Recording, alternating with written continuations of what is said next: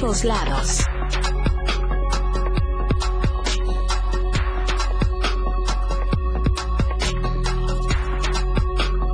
La radio que quieres escuchar. 977.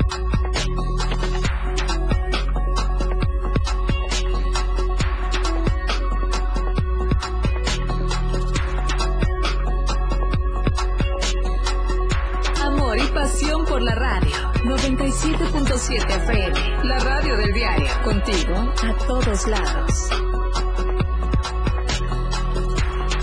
Edil de Golda clases por homofóbico. Recibirá taller sobre la diversidad sexual de la propia comunidad LGBTTIQ y más. Identifican a responsables del zafarrancho en San Cristóbal de las Casas. Enfrentamiento entre vándalos no quedará impune, dijo el gobernador. Chivas derrotó al Santos de Torreón en juego de preparación de cara a la apertura 2022. Estamos a diario contigo.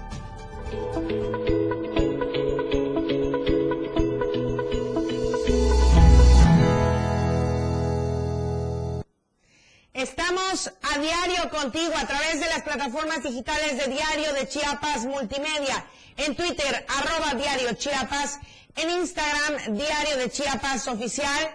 En Facebook, como Diario de Chiapas. Y en YouTube, como Diario de Chiapas TV. Muy buenos días. Mi nombre es Lucero Rodríguez Ovilla. Muchísimas gracias también por escucharnos a través del 97.7 de FM, la radio del diario. Tenemos mucha información en esta mañana de jueves. Le comento las temperaturas, sobre todo para que usted esté atento con estos días tan lluviosos en este jueves 16 de junio. En Diario TV Multimedia.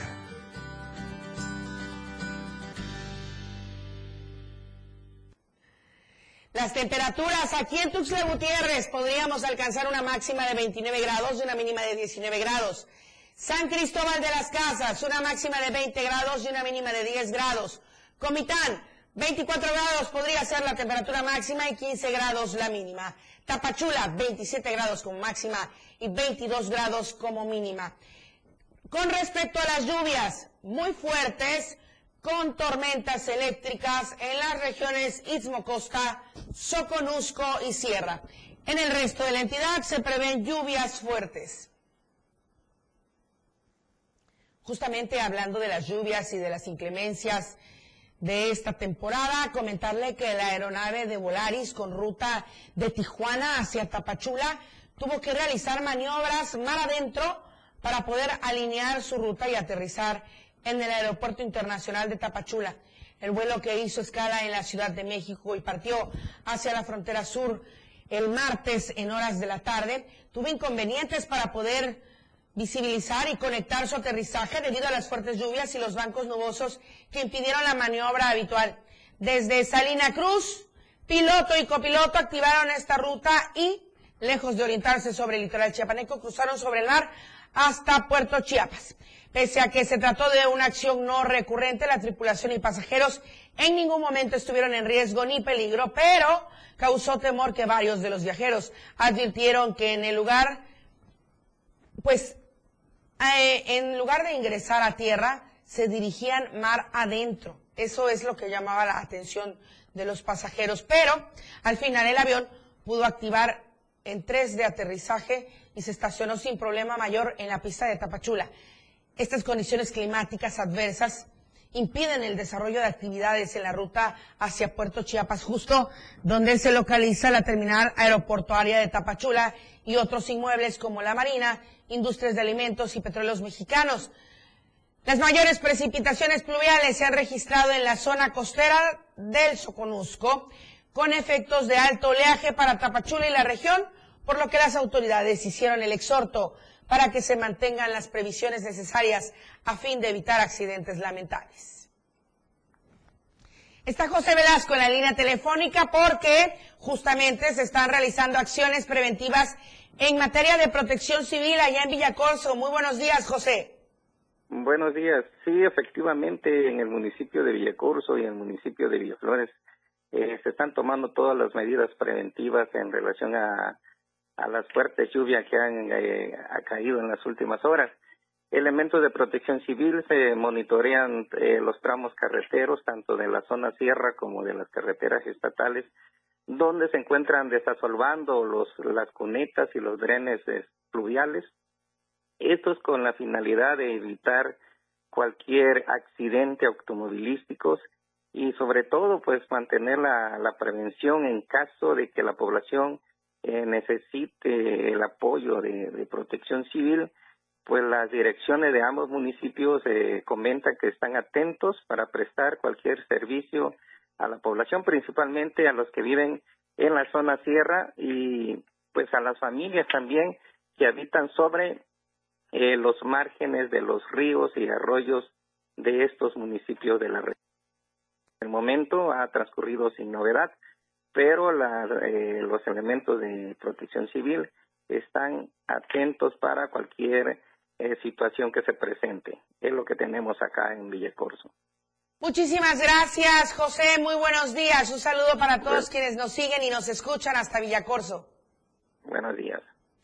Bien, vamos a seguir con más información porque el gobierno de Guatemala ha puesto freno desde el día de ayer miércoles a un grupo de al menos 700 migrantes que ingresaron a su territorio por puntos ciegos. Según el Departamento de Migración, los extranjeros se introdujeron al país provenientes de Honduras por el paso fronterizo Agua Caliente en el departamento de Chiquimula. La mayoría de los foráneos son provenientes de Ecuador, Colombia, Venezuela y Cuba, mismos que buscan avanzar hacia la frontera con México, ingresar por Tecurumán para seguir su trayecto hacia la frontera con Estados Unidos.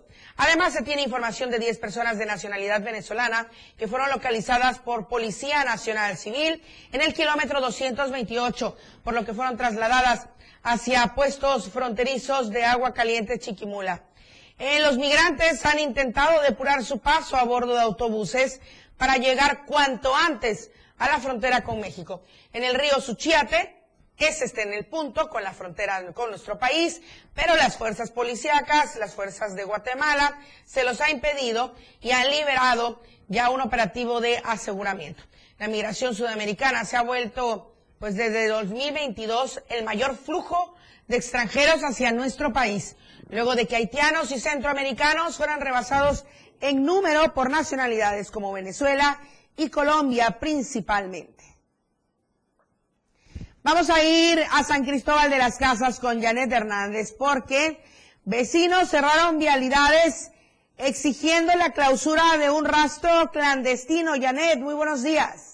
Hola Lucero, muy buenos días. Te saludo de San Cristóbal para informarte que vecinos organizados de la colonia Los Pinos bloquearon las vías de acceso a esta colonia para exigir a las autoridades clausuren el rastro clandestino que está operando en donde era el depósito de basura municipal, ubicado en la parte de atrás de la Plaza de Toros La Coleta.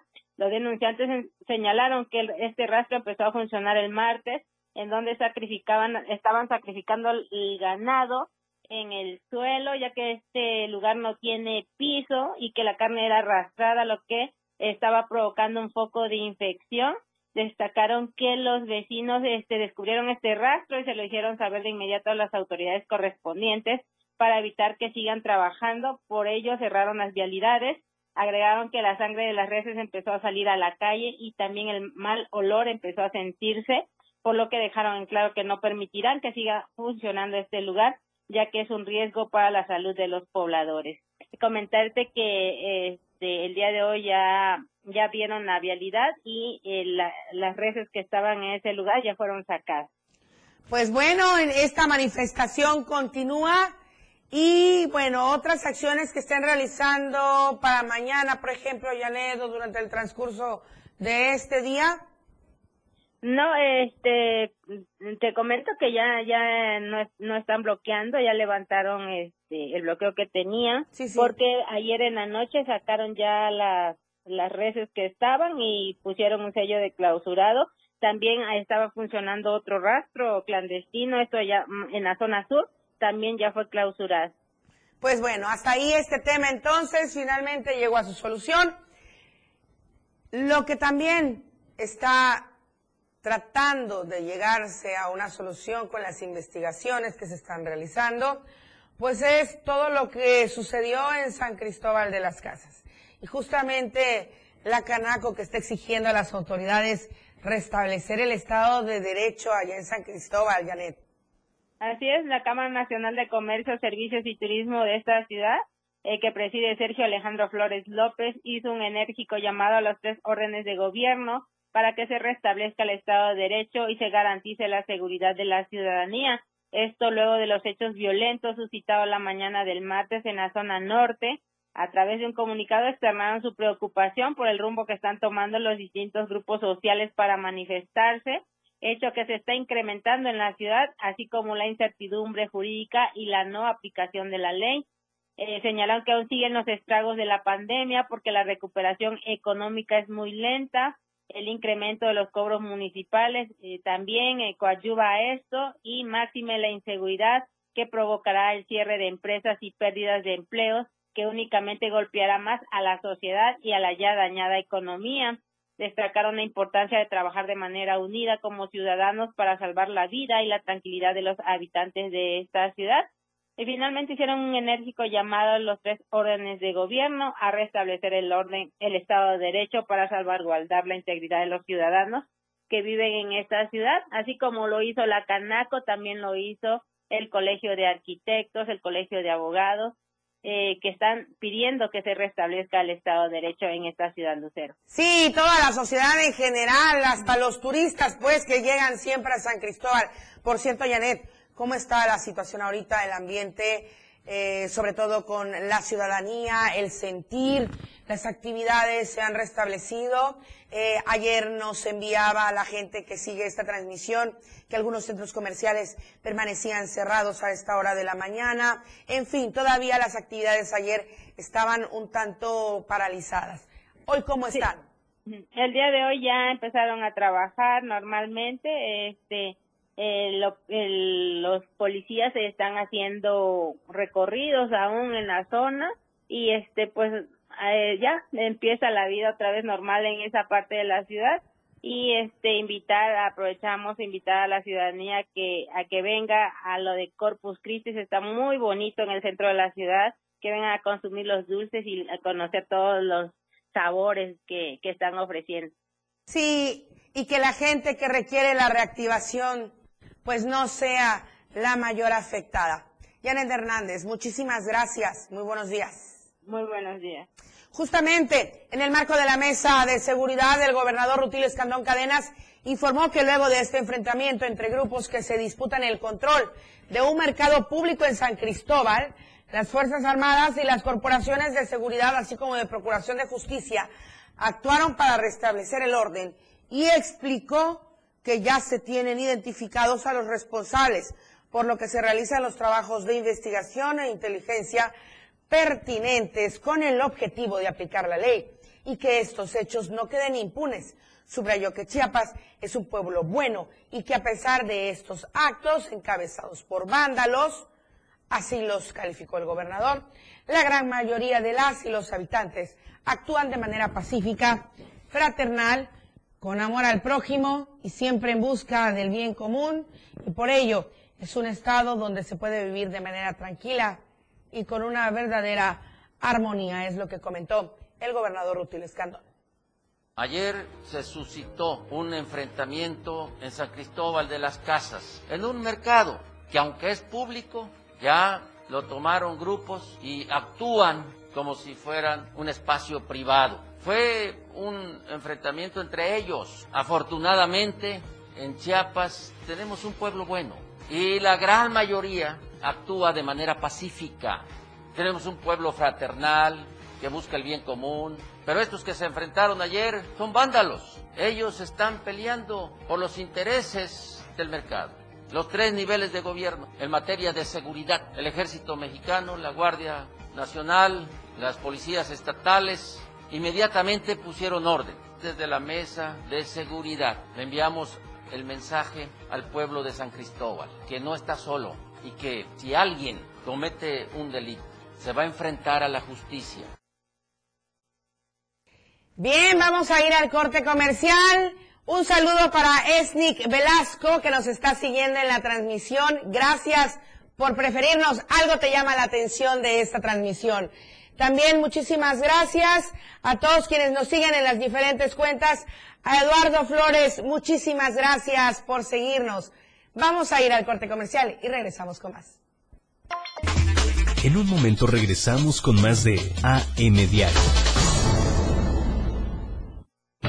Evolución sin límites. La radio del diario. Más música, noticias, contenido, entretenimiento, deportes y más. La radio del diario 977. Las 8. Con 15 minutos. Fundación Toledo es una organización enfocada en la educación desde nuestra fundación hemos realizado varios proyectos para poder llevar a cabo nuestro objetivo principal, apoyar la educación en Chiapas, especialmente en las zonas rurales marginadas. A pesar de ser una organización joven, somos apasionados de lo que hacemos y entendemos que la educación juega un papel importantísimo en las personas, ya que ésta se ve reflejada en el desarrollo de su país. Para conocer más de nosotros, visita nuestras redes sociales en Facebook e Instagram como Fundación Toledo y nuestra página web en www www.fundaciontoledo.org. Ahora el rock puedes sentirlo en radio.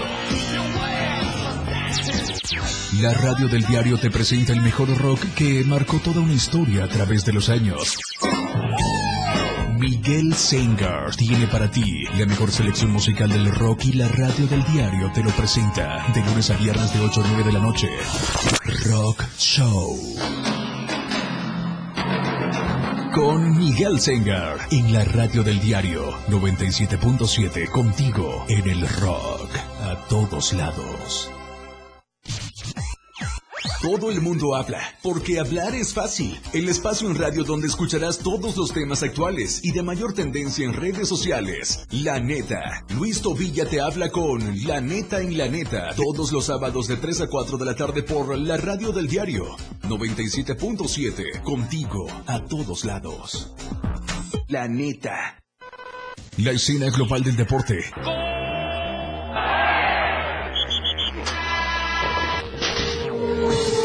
Se escucha mejor en radio y Jorge Mazariegos y Eduardo Solís lo saben en La Remontada, de lunes a viernes de 1 a 2 de la tarde por la radio del diario 977, contigo en los deportes. Continuamos con más de AM Diario.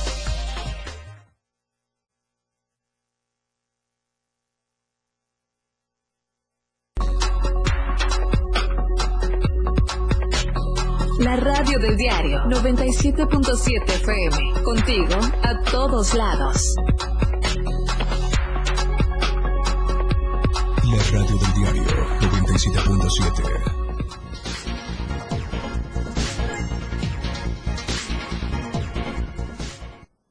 Seguimos con más información en AM Diario a través del 97.7 de FM, la radio del diario. Y bueno, estuvimos dando seguimiento a todo lo sucedido en el municipio de San Cristóbal de las Casas.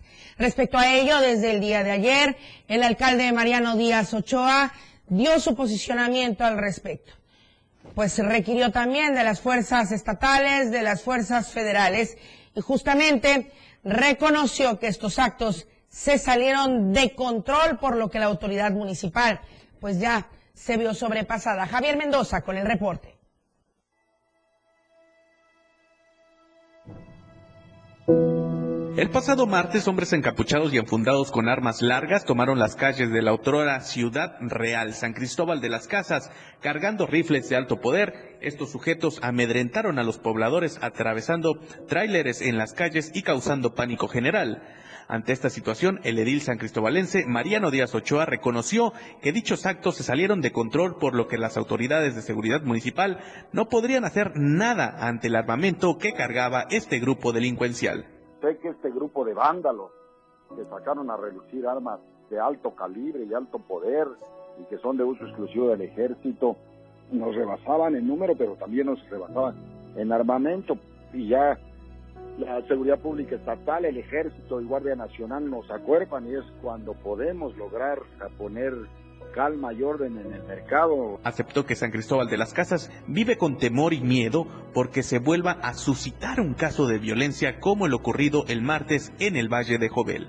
El gobernador tiene el firme compromiso y ve a San Cristóbal de las Casas como un punto principal de nuestro estado, ya que somos una referencia internacional y él me comentó que va a poner todo su empeño y todo lo que esté a su alcance para que San Cristóbal de las Casas vuelva a retomar la tranquilidad, la paz el apoyo del Estado y la Federación ya se refleja en las avenidas de San Cristóbal al patrullar varias unidades de la Sedena y de la Guardia Nacional los sitios en donde el pasado 14 de junio estos sujetos hicieron de las suyas. Para Diario de Chiapas, Francisco Mendoza. Lo que acontece minuto a minuto. La Roja, de Diario de Chiapas. La nota roja de la verdad impresa diario de Chiapas. Seguimos con este tema de San Cristóbal, porque ya lo decía el gobernador, las investigaciones están siguiendo su curso y justamente la Fiscalía General del Estado, a través de la Fiscalía de Distrito Altos, en seguimiento a la investigación de los hechos acontecidos el pasado 14 de junio, allá en San Cristóbal, pues de inicio a la carpeta de investigación por los delitos de atentados contra la paz, daños y los que resulten previsto y sancionado en los artículos 369, 312 y demás relativos del Código Penal del Estado de Chiapas cometido en agravio de la sociedad de quien o quienes resulten ofendidos e instruida en contra de quien o quienes resulten imputados en estos hechos como parte de los trabajos de investigación correspondientes por los acontecimientos suscitados, la Fiscalía Altos abrió además una segunda carpeta de investigación. Esta va por el delito de homicidio en agravio de una persona que respondió al nombre de Salvador N., originario de esta localidad. Personal de la Policía Especializada de la Fiscalía se constituyó en el Hospital de las Culturas, allá en San Cristóbal, donde fue ingresado por heridas de proyectil de arma de fuego que ocasionara, pues perdiera la vida al interior de este hospital. El cuerpo de la víctima fue sustraído por sus familiares del mismo hospital con el argumento de regirse por usos y costumbres. Impidieron realizar las diligencias correspondientes. Eso es importante aclararlo porque sí, desde el día de ayer ya se hablaba de un fallecido. El fiscal del Ministerio Público se encuentra realizando las diligencias. Continúan, pues, para la debida integración de la carpeta de investigación para efectos del esclarecimiento de los hechos y también se dé con el paradero de quién o quienes resulten responsables. Vamos a ir a la meseta Comiteca Tojolabal con Adaibet Morales. Adaibet, muy buenos días. Desafortunadamente, no muy buenas noticias. ¿Qué tal, Lucero? Muy buenos días. El día de ayer trascendió que una persona del sexo femenino fue encontrada sin vida en el interior del cuarto eh, que rentaba. Ella era originaria del municipio de La Independencia. Este hallazgo ocurrió a las 14.50 horas en el interior eh, de un cuarto en renta en el barrio San Agustín. Corporaciones policíacas estatales y municipales, así como paramédicos, acudieron al lugar de los hechos tras recibir el reporte al 911 de una persona que se encontraba inconsciente tirada en el piso. Los paramédicos, al ingresar al cuarto, confirmaron la muerte de la femenina al no tener signos vitales, por lo que familiares fueron avisados de este suceso. En los datos recabados es su compañera de trabajo llegó al domicilio y que la encontró inconsciente por lo que pidió eh, el apoyo eh, de los paramédicos. El autista respondía en nombre de Blanca Aguilar López, de 49 años de edad, y eh, ella, este, hasta el momento se sabe que fue una muerte natural, por lo que familiares acudieron de inmediato y reclamaron el cuerpo para que no fuera llevado al servicio médico forense, ya que se rigen por usos y costumbres. Hasta aquí mi reporte, Lucero. Muy buenos días. Muy buenos días, a Morales. Muchísimas gracias. Bueno, voy a comentarle de este suceso también allá en Tonalá. Con arma de fuego amenazan a la hija de la que es actualmente directora del empoderamiento de la mujer. Se llevaron un teléfono celular y 1.500 pesos en efectivo. Los hechos ocurrieron en la mañana de ayer miércoles alrededor de las 10 horas en la calle Belisario Domínguez y Galeana, barrio 14 de septiembre. Un hombre armado llegó con la finalidad de buscar a la directora del empoderamiento de la mujer y que en días pasados ha sufrido ya amenazas, acoso laboral por parte de un presunto funcionario público municipal. Es muy grave esta situación y ojalá que ya se haya dado a conocer a las autoridades correspondientes, además de hacerlo ante los medios de comunicación. Y bueno, la hija de la funcionaria dijo que el delincuente le puso la pistola, amenazándole con palabras de que a su mamá y a ella, híjole, palabras de verdad que ya mejor no repetimos, le temblaba la mano al presunto ladrón, mientras la funcionaria no se encontraba porque estaba en su jornada laboral y en la presidencia municipal, que es donde recibe la llamada de su hija, donde le pone en alerta y donde le comenta lo que sucedió con este sujeto en su domicilio. Rosalinda Quevedo Sandoval, al llegar a su casa y al ver a su hija, pues obviamente con toda la tensión encima, llorando, pues obviamente llamaron a las autoridades correspondientes. Al lugar de los hechos se presentaron diferentes corporaciones estatales y federales para comenzar con las indagatorias. Em, pidieron a la Fiscalía General del Estado una minuciosa investigación y se castiga a los responsables de este atentado a la familia de la directora del empoderamiento de la mujer y también las amenazas que le han hecho. Oiga, no puedo presentarle las imágenes del siguiente caso, pero sí me parece muy importante comentárselo porque esta violencia que se puede generar desde cualquier arista y vamos a comenzar por nuestros núcleos familiares. Y luego vamos a ir hacia las escuelas. ¿Qué es lo que ven los alumnos? ¿No? Entre los, sus padres, entre los propios maestros a veces, lamentablemente. Hay que, hay que decirlo, lamentablemente. Alumnos de la secundaria, de la telesecundaria 109 en Palenque, arreglaron sus indiferencias a golpes y bueno, desafortunadamente estos dos alumnos fueron captados cuando estaban dándose con todo a golpes a las afueras de las instalaciones en la colonia Las Joyas. Eh, desafortunadamente los espectadores, más allá de apartarlos, ¿qué cree? Pues por eso están en las redes sociales, por eso están en las redes sociales, porque comenzaron a grabar y aunque las autoridades realicen trabajos de pláticas de prevención y delito, pues sí hace falta la conciencia y que los padres de familia, sobre todo los padres de familia, puedan hablar con ellos. Esto fue en Palenque, ¿verdad? Nos envía la información nuestra compañera Zoidi Rodríguez en la telesecundaria 109. Atención, padres de familia, no solo en Palenque, en cualquier punto del universo. Bueno, está en la línea telefónica Edgar Omar Ruiz, el alcalde de Coiteco y comitiva, ¿qué cree?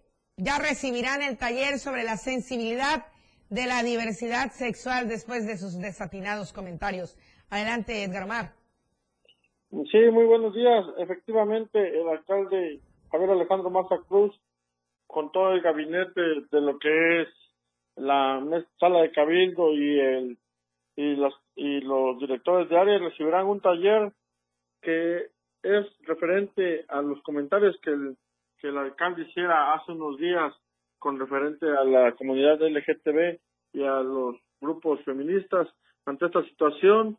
Luego de pedir disculpas, las, eh, las comunidades de la diversidad sexual pidieron a las autoridades, más allá de la disculpa pública, también querían un este un proceso para que esto no quedara nada más a las disculpas y ya. Por ello, las autoridades han autorizado y han eh, hecho obligatorio que el alcalde de esta ciudad reciba un taller sobre la diversidad sexual en donde deberá este es un taller que será impartido por Jaime López de la Vega que es un líder moral a nivel nacional de la comunidad LGBTTIQ este en esta plática se espera que se logre dar los conocimientos, todo el proceso que han llevado esta, esta comunidad, la lucha que han tenido constantemente.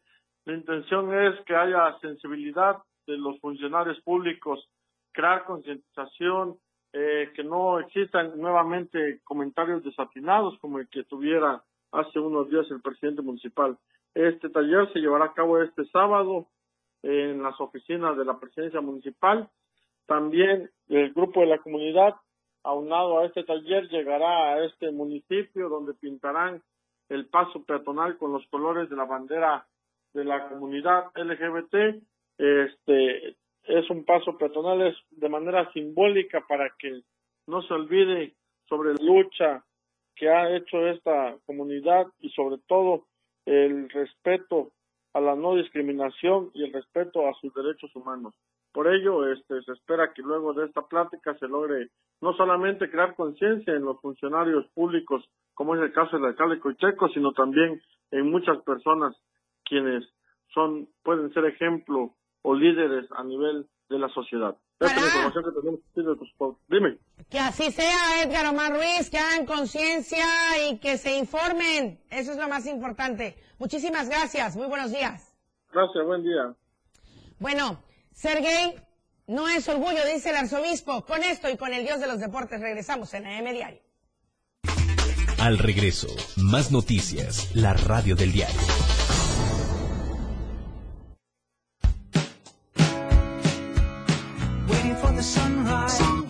Radio del diario, transformando ideas contigo a todos lados. 97.7. La radio del diario. Más música en tu radio. Lanzando nuestra señal desde la torre digital del diario de Chiapas. Libramiento Surponiente 1999. 97.7. Desde Tuxtla Gutiérrez, Chiapas, México. XHGTC, la radio del diario. Contacto directo 961-612-2860. Cabina 961-612-2860. Escúchanos también en línea. www.diariodechiapas.com Diagonal Radio. 97.7. La radio del diario. Más música en tu radio. Las 8. Con 31 minutos. Chiapas es poseedora de una belleza natural sin rival en todo México. Una gran selva, un impresionante cañón, manglares y playas únicas, además de paradisiacas caídas de agua, visten a nuestro estado con el encanto único de la naturaleza. Chiapas es el estado más al sur de México, la última frontera de nuestro país. Aquí, en este rincón, que también fue el último territorio en añadirse a la República, se encuentra un paraíso de bellezas naturales listo para ser explorado. Ven y disfruta lo que Chiapas tiene para ti. 97.7, la radio del diario, contigo a todos lados.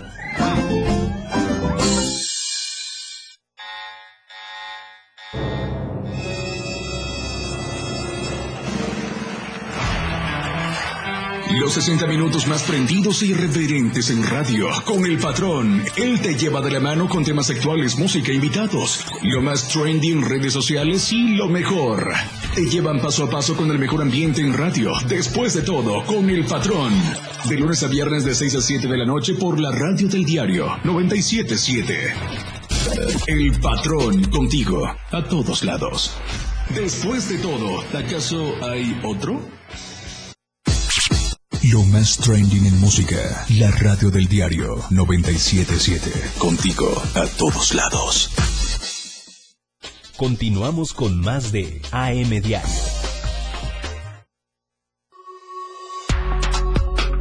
Amor y pasión por la radio. 97.7 FM. La radio del diario. Contigo a todos lados.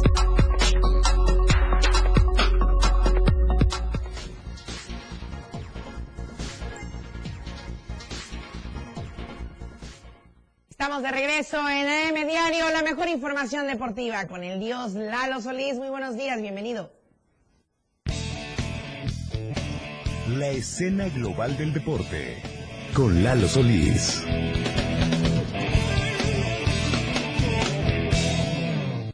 ¿Qué tal? Muy buenos días, bienvenidos a la información deportiva en AM Diario y en esta ocasión vamos a arrancar con información del deporte motor y es que la Asociación Chapaneca de Motociclismo ya programó para este fin de semana la quinta fecha de su campeonato estatal que se va a correr en Ocosocuautla, así es, allá en la colonia Las Pilas, en la pista Cio Ranch. Este fin de semana, 18 y 19 de junio, se disputa a las 11 de la mañana este espectáculo del deporte motor sobre dos ruedas. Le reitero, es la quinta fecha del Campeonato Estatal 2022, para la cual se espera una asistencia de aproximadamente unos 50 pilotos para poder observar este espectáculo que en cada una de las sedes aporta la asociación con su campeonato estatal. Eh, el estado del campeonato ya tiene a varios pilotos en contienda por eh, liderato en cada una de las categorías, así que a partir de las 11 de la mañana, el sábado ya sabes, se realizan los entrenamientos, todos los pilotos asisten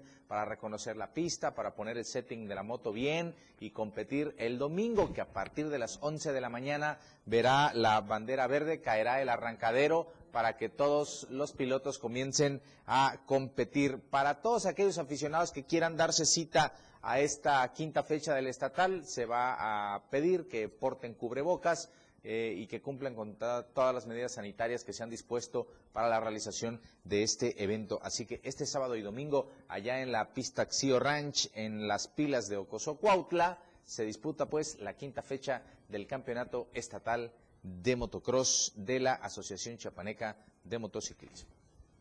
Vamos a platicar un poquito de Taekwondo y es que como todos ustedes saben se están desarrollando eh, los Juegos Nacionales CONADE en su etapa nacional y la modalidad de Taekwondo es una de las que más expectativas tiene dentro de la delegación chapaneca para buscar recuperar el prestigio que se ha perdido en los últimos años. Para tal efecto, eh, una parte o gran parte del seleccionado estatal que está bajo las órdenes de Alfredo Mayorga, quien es el entrenador estatal, pues bueno, va a realizar el fin de semana un fogueo de control para ir perfeccionando todo de cara al evento que se va a disputar el eh, del 1 al 10 de julio allá en Culiacán, Sinaloa. Unos 55 atletas, entrenadores y jueces estarán en esta actividad en la que pues seguramente se perfeccionarán cosas pensando en sumar la mayor cantidad de medallas posibles allá en el evento que se va a disputar, reitero, en Culiacán, Sinaloa, del 1 al 10 de julio. Vendrán a participar en este tope de control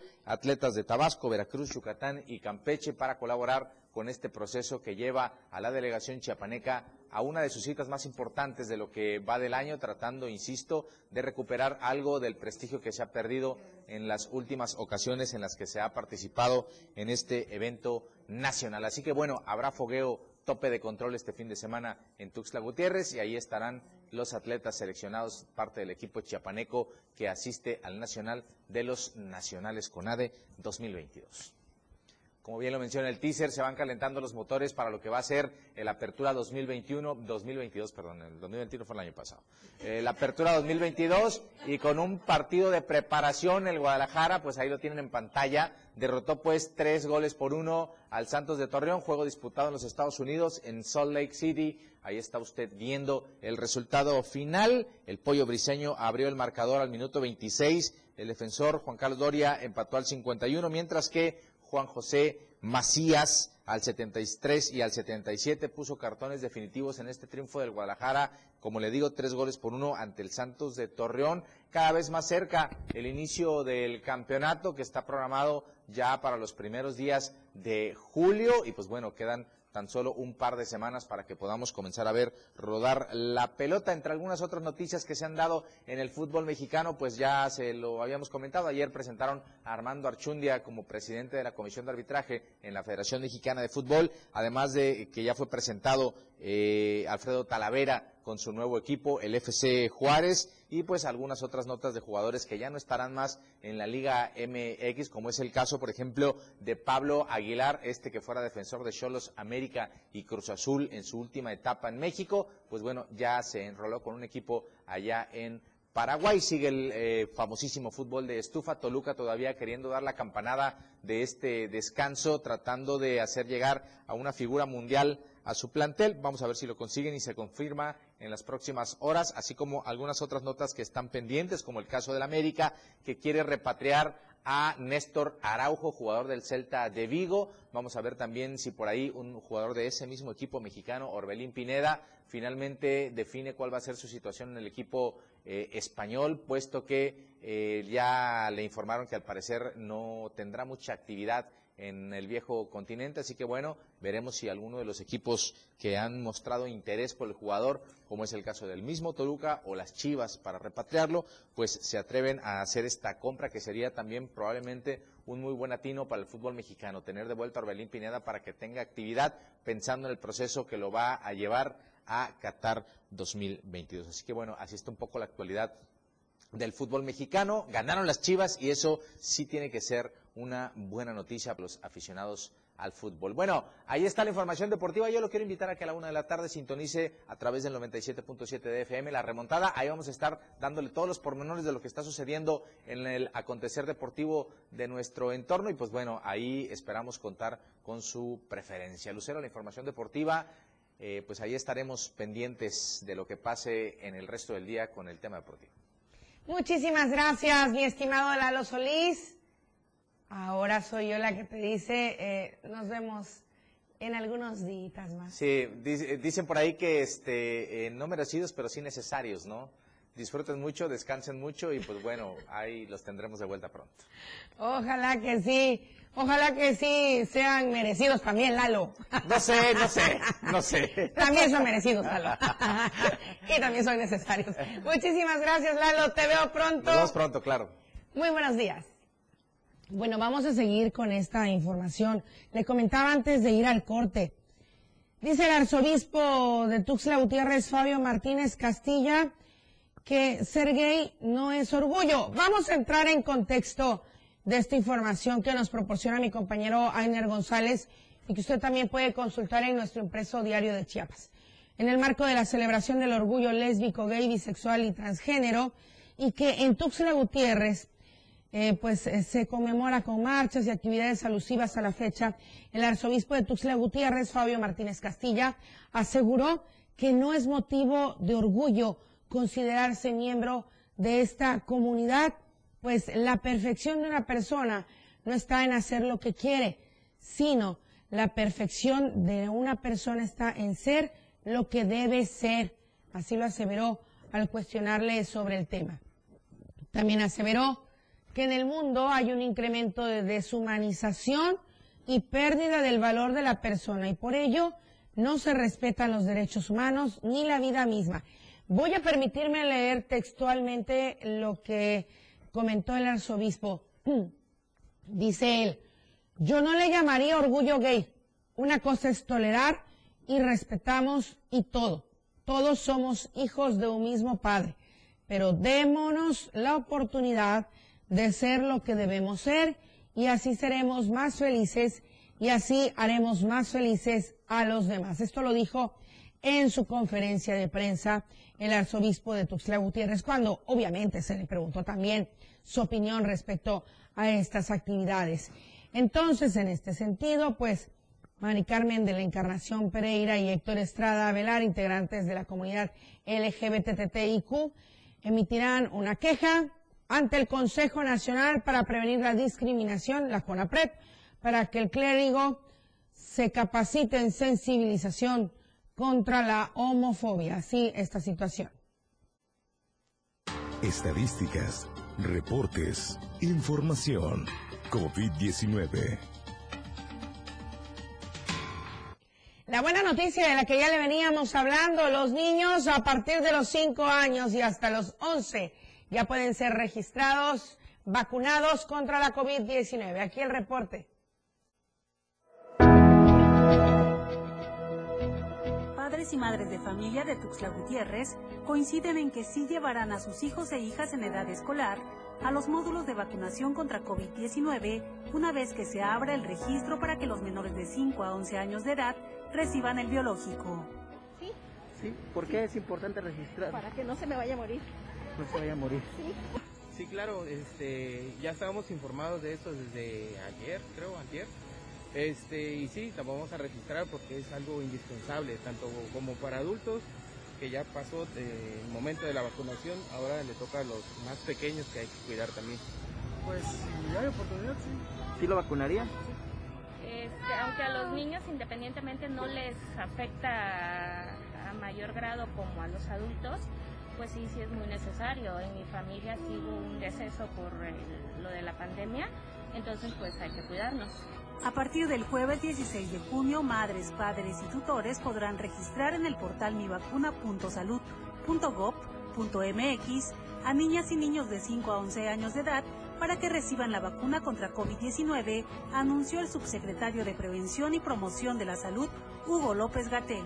En conferencia de prensa matutina con el presidente Andrés Manuel López Obrador, el funcionario indicó que la aplicación se realizará a partir de la programación de operativos en municipios, en instalaciones del sistema de salud o en macrocentros temporales. Invitó a la población a registrarse y estar pendiente de la publicación de las fechas y horarios en las vías y medios de comunicación oficiales. Para Diario de Chiapas, Itzel Grajales.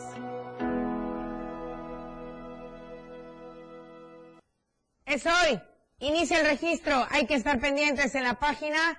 Los niños de 5 a 11 años de edad para ya poder acceder a esta vacuna anti-COVID. Vamos al corte comercial todavía. Más información en AM Diario. Más de AM Radio, después del corte. Toda la fuerza de la radio está aquí en el 977.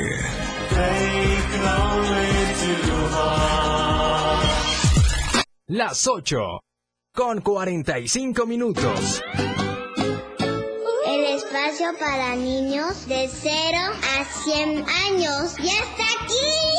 Un espacio donde la magia de la imaginación crea grandes historias. Relatos, cuentos, música y mucha diversión. Y disfruta de un mundo único que la radio del diario tiene para ti.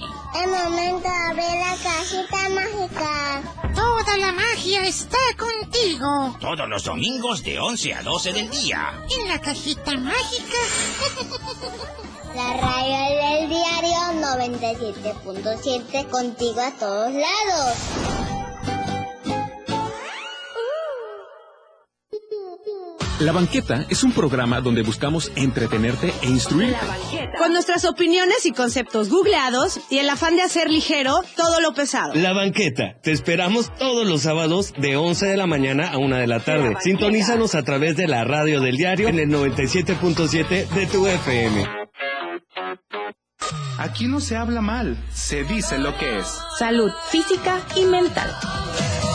Música, notas y movimiento. Sinergia, estática, ruido y silencio. Somos un todo que provoca cambios y nosotros queremos que nos acompañes para poder hacerlo juntos y en positivo. Y deshacernos de lo que nos estorba. Acompáñanos de lunes a viernes en Mandala. A partir de las 11 de la mañana a través del 97.7 de FM. La mejor manera de estar informado está en Chiapas a diario. Las horas hacen los días y los días hacen historia. Eric Ordóñez y Viridiana Alonso le dan forma a la noticia en Chiapas a diario. A través de la radio del diario 97.7 de lunes a viernes de 2 a 3 de la tarde. Porque usted tiene el derecho de estar bien informado. Chiapas a diario. Por la radio del diario. Contigo. A todos lados. Radio Revolución Sin Límites 977. La radio del diario. Contigo a todos lados. Las noticias que impactan están en AM Diario.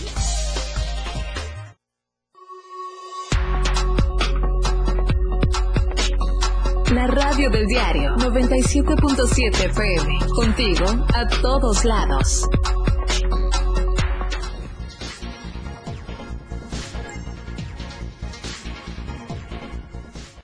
Gracias por seguirnos con sus comentarios, Eduardo Flores. Estamos atentos a lo que nos vas diciendo. Muchísimas gracias por comentarnos esta situación en Chamic, Panteló, Cocingo, Teopisca. Muchas gracias y vamos tomando en cuenta cada uno de sus comentarios. Gracias por seguirnos en las redes sociales y también escucharnos en la radio del diario. Seguimos con el panorama COVID. ¿Cómo van los casos, las cifras? La Secretaría de Salud del Estado dio a conocer que en las últimas 24 horas en nuestro estado de Chiapas, pues se registraron seis casos nuevos de COVID. Tres en Tuxtla Gutiérrez, uno en Acala, uno en Berriozábal, uno más en Ochuc.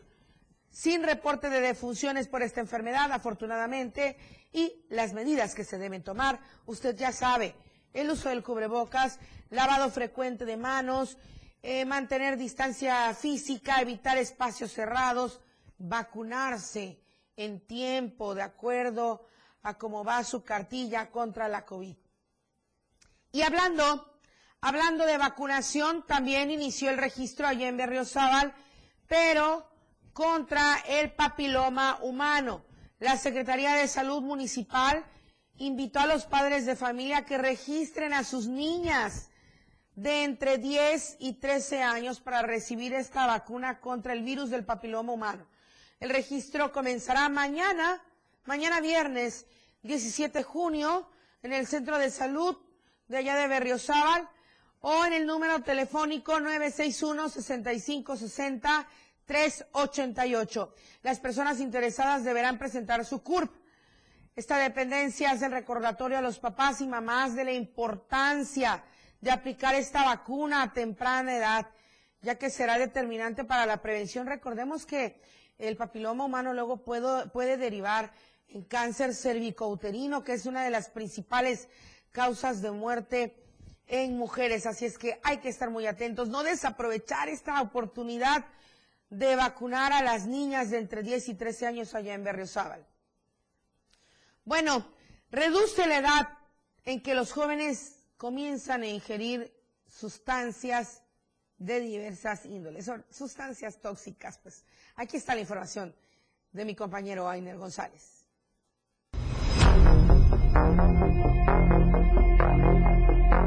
En el estado de Chiapas, la edad en que jóvenes y adolescentes empiezan a consumir sustancias tóxicas es cada vez menor. Hay registro de consumidores de bebidas alcohólicas con apenas 10 años de edad, así lo informó José Antonio Chiñas Vaquerizo, director del Centro de Integración Juvenil. Señaló que de acuerdo a la encuesta nacional de consumo de drogas, alcohol y tabaco, el grupo de 18 a 29 años presenta el consumo por persona más elevado con 7.6 litros de alcohol puro. Asimismo, refirió que el promedio de la edad de inicio en el consumo de bebidas embriagantes es de 17 años en los varones y 19.3 en las mujeres. De acuerdo al director del Centro de Integración Juvenil en Chiapas, el rango de inicio de consumo se ha reducido drásticamente, además de que ha incrementado el consumo de alcohol en las mujeres en los últimos 5 años. Además, la encuesta nacional de consumo de drogas en estudiantes refiere que a nivel nacional, a partir del 2016, se ha registrado prevalencia de consumo en estudiantes de quinto y de sexto año de primaria, así como en estudiantes de secundaria y bachillerato. En estos dos últimos niveles, indica la encuesta que el 53.2% de los estudiantes mencionan haber consumido alcohol alguna vez en su vida para cada nivel educativo, el 41.9% de los hombres y el 39.94% de las mujeres de nivel secundaria han consumido alcohol alguna vez, mientras que en el bachillerato estos porcentajes incrementan a 74.5% y 73.3% respectivamente. Para Diario de Chiapas, Ainer González. Desafortunadamente, los primeros lugares de nuestro estado en diferentes rubros no son del todo satisfactorios. Por ejemplo, ocupamos el primer lugar por enfermedades intestinales y, ¿qué creen? Lesionados por armas de fuego.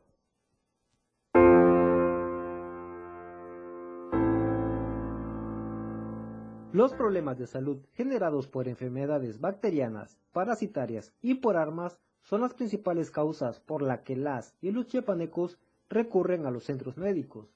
En el estado de Chiapas, durante el 2022, las principales atenciones médicas han sido por problemas intestinales y por heridas ocasionadas por armas de fuego y punzocortantes. La Dirección General de Epidemiología de la Secretaría de Salud expone que hasta la semana 22, es decir, del 29 de mayo al 4 de junio de este año, han atendido 7.462 casos por amembiasis intestinal, 5.994 casos por otras infecciones intestinales debidas a protozoarios, 4.958 casos por otras salmonelosis, siendo estas enfermedades las que más han aquejado a la población en Chiapas.